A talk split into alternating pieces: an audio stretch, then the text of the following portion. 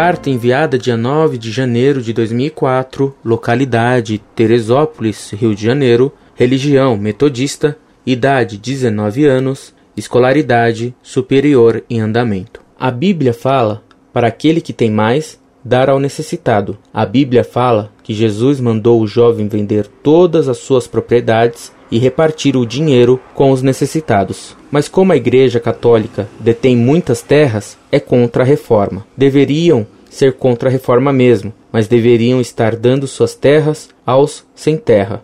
Creio que se tivesse inspirado pelo Espírito Santo de Deus, fariam dessas posses uma forma de evangelização a muitos revolucionários e comunistas que não creem no Senhor. Creio também que a reforma está na pauta do governo e os verdadeiros cristãos não devem ser contra o governo. Só devemos contrariar ao governo quando este nos tira o direito de cultuar a Deus.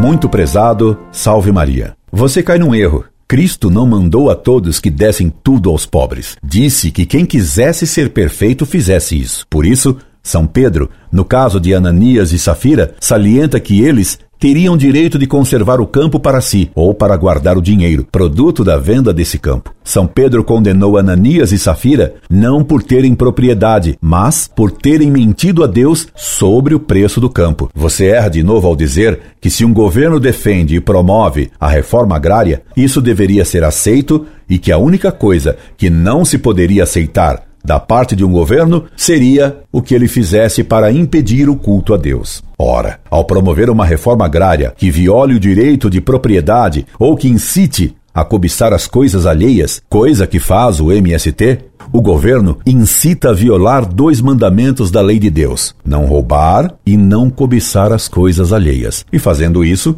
impede o verdadeiro culto a Deus. Incorde Jesus Semper, Orlando Fedeli.